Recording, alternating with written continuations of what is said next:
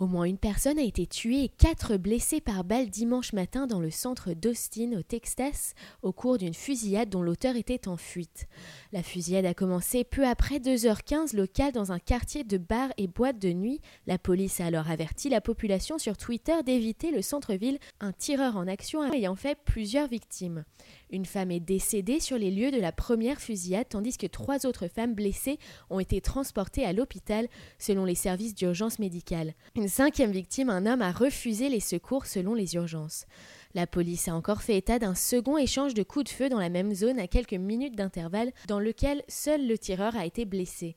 La police est en alerte dans tout le pays, en particulier au Texas, quelques semaines après qu'un militant noir eut tué cinq policiers qui protégeaient une manifestation pacifique contre les brutalités policières le 7 juillet à Dallas. Lors d'une conférence de presse diffusée via Periscope, le chef de la police d'Austin, Brian Manley, a indiqué que le tireur non identifié impliqué dans la première fusillade, un homme d'une vingtaine d'années de type hispanique, était toujours en fuite. À leur arrivée sur les lieux dans le centre-ville, les policiers ont été confrontés à des scènes très chaotiques, a-t-il dit. À la suite d'une altercation, un homme aurait dégainé son arme et tiré sur la foule des piétons, a-t-il dit. Une femme âgée d'une vingtaine d'années a été touchée et morte sur le coup. Sept minutes plus tard, la police avait connaissance d'un second échange de coups de feu dans un parking de la zone. Un homme a dégainé son arme et a tiré, mais des témoins se sont interposés, l'ont mis à terre et désarmé. Le tireur présumé blessé a été interpellé et transporté à l'hôpital.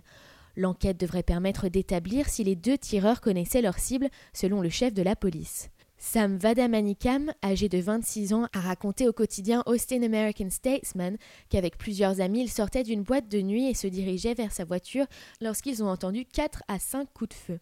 Il y avait des masses de gens sur la 6e avenue et j'ai vu tout le monde se jeter par terre, a-t-il déclaré. Beaucoup de gens hurlaient, a-t-il ajouté.